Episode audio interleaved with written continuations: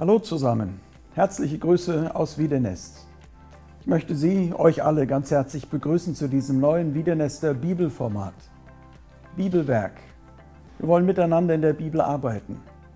Die Idee ist, Sie bekommen von mir entweder für sich allein oder als Gruppe, als Hauskreis einen Impuls zu einem biblischen Text und können dann, wenn Sie möchten, anschließend miteinander ins Gespräch kommen.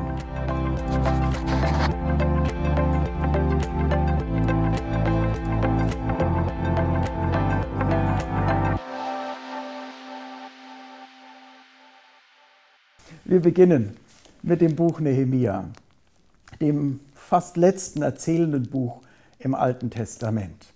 Nachdem das Volk Israel ins Exil gegangen ist, kommt dann etwa 540 vor Christus eine erste Gruppe zurück. Davon wird am Ende des zweiten Chronikbuchs berichtet. Später dann eine weitere Gruppe unter Esra. Und nochmal 13 Jahre später kommt dann Nehemia zurück, um die Bauern Jerusalems aufzubauen. Unter großer Anfechtung. Einerseits ist die Geschichte alt und weit weg. Die Mauern Jerusalems sind gebaut, beziehungsweise ist es nicht unsere Aufgabe, die Mauern Jerusalems heute zu bauen. Aber wenn wir uns auf diese Geschichte einlassen, merken wir, dass es um sehr viel mehr geht als um Steine. Es geht um den lebendigen Gott, um Gottes Handeln in der Geschichte, dass Gott einzelne Menschen gebrauchen möchte, um sein Werk voranzutreiben. Und wir lernen mit Nehemia jemand kennen, der sich ganz Gott zur Verfügung steht, stellt und dafür einen hohen Preis bezahlt, der dafür auf ganz viel verzichtet. Heute in dieser ersten Folge möchte ich Sie mit hineinnehmen in die Geschichte Nehemia 1. Was wir hier im Buch Nehemia haben, ist sein persönlicher Bericht von den Ereignissen. Aber es ist nicht einfach nur Tagebuch, es ist Tagebuch aus der Sicht, aus der Perspektive Gottes. Und das lernen wir hier gleich kennen. Dies ist die Geschichte Nehemias des Sohnes Hachaljas. Und dann beginnt Nehemia zu erzählen von Ereignissen, die sich im November, Dezember des Jahres 446 vor Christus zugetragen haben, und zwar in Susa. Dort hatte der persische Großkönig seinen Winterpalast. Also wir merken von Anfang an, wir sind nicht in einem unbekannten Land vor gar nicht allzu langer Zeit, sondern an ganz konkreten Orten und an ganz, zu ganz konkreten Zeiten hat Gott hier gehandelt. Und so beginnt das Buch. Es geschah im Monat Kislev des 20. Jahres, als ich in der Festung Susa war. Da kam Hanani, einer meiner Brüder, mit einigen Männern aus Juda. Anscheinend ist Hanani tatsächlich ein leiblicher Bruder von Nehemia, der zusammen mit einigen anderen in Juda war, in der persischen Provinz Jehud Esra war wahrscheinlich dort noch tätig und sie haben die kleine Gruppe derer, die aus dem Exil zurückgekommen waren, besucht. Und Nehemia erkundigt sich nun. Und ich fragte sie, wie es den Juden ginge, den Entronnenen, die aus der Gefangenschaft zurückgekehrt waren, und wie es Jerusalem ginge. Er fragt nach. Wie geht es denen, die zurückgekehrt sind aus der Gefangenschaft in das Land? das Land, das Gott dem Volk Israel verheißen hatte. Und wir merken selbst viele Jahrzehnte nach dem Exil hat Nehemia noch diese Perspektive. Ja, die sind zurückgekehrt aus der Gefangenschaft. Andere sind noch im Exil, sind noch nicht zurückgekehrt. Nehemia hat ein lebhaftes und ernstes Interesse an diesen Menschen.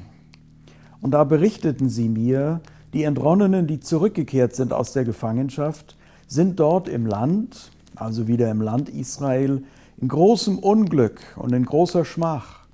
Die Mauern Jerusalems liegen zerbrochen und seine Tore sind mit Feuer verbrannt. Ein kurzer und buchstäblich verheerender Bericht. Großes Unglück, große Schmach. Es war zwar zuvor gelungen, den Tempel wieder aufzubauen, ein relativ kleines Tempelchen im Vergleich zu dem, was vorher unter Salomon aufgebaut worden war. Es war der Tempel wieder aufgebaut, man hat mit dem Gottesdienst wieder begonnen, aber ansonsten ist die Situation trostlos.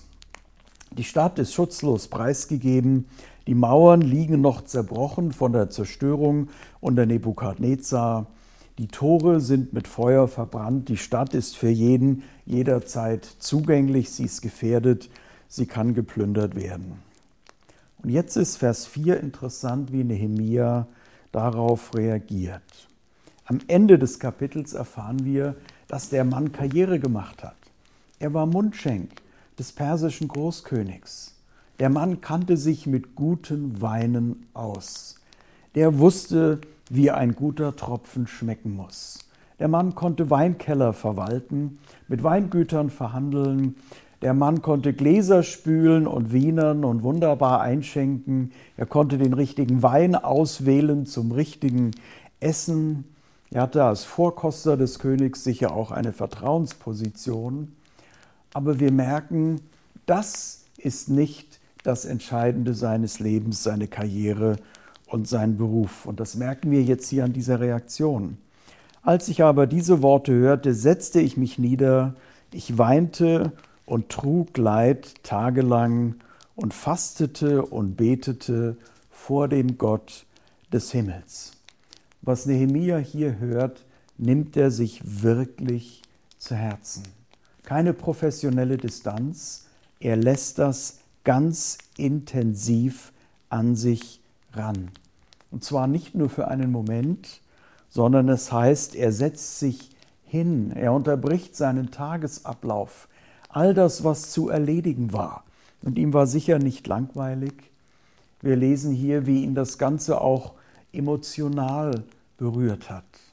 Da fängt dieser Nehemia, der Mundschenk des Großkönigs, an zu weinen und zu schluchzen. Er sagt nicht einfach nur, ach, das ist schade, das tut mir leid und geht zur Tagesordnung über. Er lässt sich das zu Herzen gehen und das Ganze geschieht tagelang. Es hat ihm den Appetit verschlagen. Er fastet und er betet in dieser Situation. Und dann ist hier noch interessant, wie von Gott gesprochen wird. Er betete zu dem Gott des Himmels. Der Gott, zu dem er betet, ist nicht der Nationalgott Israels, der zufällig auch in Susa im Perserreich ein Gebet hört, sondern er wendet sich an die höchste Stelle. Nehemia kennt den Gott des Himmels, der ihn hört von Susa aus, der die Situation in Jerusalem kennt, der in Jerusalem das Blatt wenden kann. Obwohl Nehemia im Dienst des persischen Großkönigs steht, kennt er doch den Gott des Himmels und ist sein Diener. Der Mann weiß, wo er hingehört. Er hat seine Identität gefunden in Gott und er sieht die Situation von Gottes Wort her, er sieht sein eigenes Leben von Gott her und will diesem Gott dienen. Nehemia interessiert sich für die Sache Gottes. Er fragt nach. Er erkundigt sich. Und was er dann hört, lässt ihn nicht kalt. Er geht nicht zur Tagesordnung über, sondern lässt sich das Ganze wirklich an sein Herz gehen. An dieser Stelle, auch wenn keiner von uns ein königlicher Mundschenk ist und es nicht um die Tore von Jerusalem geht, an dieser Stelle ist der Nehemia für uns bis heute ein wunderbares Vorbild, auch eine Herausforderung. Unsere Gleichgültigkeit hinter uns zu lassen, uns ernsthaft dafür zu interessieren, wie es um die Sache Gottes in dieser Welt bestellt ist. Wie geht es meiner Gemeinde? Wie geht es den Menschen, die zu meiner Gemeinde gehören?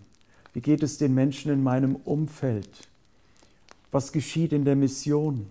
Was tut Gott weltweit? Wie geht es Christinnen und Christen in anderen Ländern? Die teilweise mit großen Einschränkungen leben müssen und ihren Glauben ausleben müssen. Nehemia interessiert sich dafür und er nimmt sich das zu Herzen. Ich finde das ganz bewegend, dass in diesem Buch, in dem Nehemia unglaubliche Aktivitäten entfaltet, wir lesen später, wie er nach Jerusalem aufbricht, wie er nachts unbeobachtet über die Fels, über die Trümmerhaufen klettert, die Stadt inspiziert, wie es ihm gelingt, das Volk zu motivieren. Da wird gemauert, da wird gekämpft, da wird gewacht, da wird getafelt. Ein Buch voller Aktivitäten, was dieser Mann in den Jahren in Jerusalem alles organisiert und auf die Reihe kriegt. Aber das Buch beginnt mit einer tagelangen Stille vor Gott, dass der Mann weint, fastet, betet und das Angesicht Gottes sucht. Also dieser Auftrag, diese Berufung, dieses Werk, was der Nehemia angeht, hat hier seine Grundlage, hat hier seinen Ursprung in der Stille vor Gott. Das finde ich bis heute herausfordernd. Nehemia nimmt sich das alles zu Herzen, weiß sich auch irgendwie zuständig, fühlt sich angesprochen, obwohl er längst seinen Beruf hatte, vielleicht auch seine Berufung hatte. Er fühlt sich angesprochen und bringt das Ganze zuerst vor Gott. Vor er dann planen wird, und das sehen wir gleich in Kapitel 2, sehr geschickt, sehr überlegt, kommt Nehemia vor Gott zur Ruhe. Dazu möchte ich uns, Ihnen Mut machen. Lassen Sie die Sache Gottes in dieser Welt an Ihr Herz. Erkundigen Sie sich, wie es um die Sache Gottes steht. Und dann gehen Sie in die Stille, dass Sie das berühren darf und bewegen, was Sie sehen und was Sie hören vor Gott. Und hören, ob Gott Ihnen in Ihrer Situation, in Ihren Umständen einen Auftrag gibt. Was Nehemia dann betet und wo dieses Gebet herkommt oder wo viele der Inhalte dieses Gebetes herkommen, das werden wir dann gleich in der nächsten Folge besprechen. Schön, dass Sie dabei waren bei Nehemia 1, Vers 1 bis 5. Herzliche Grüße aus Wiedenest. Gottes Segen Ihnen.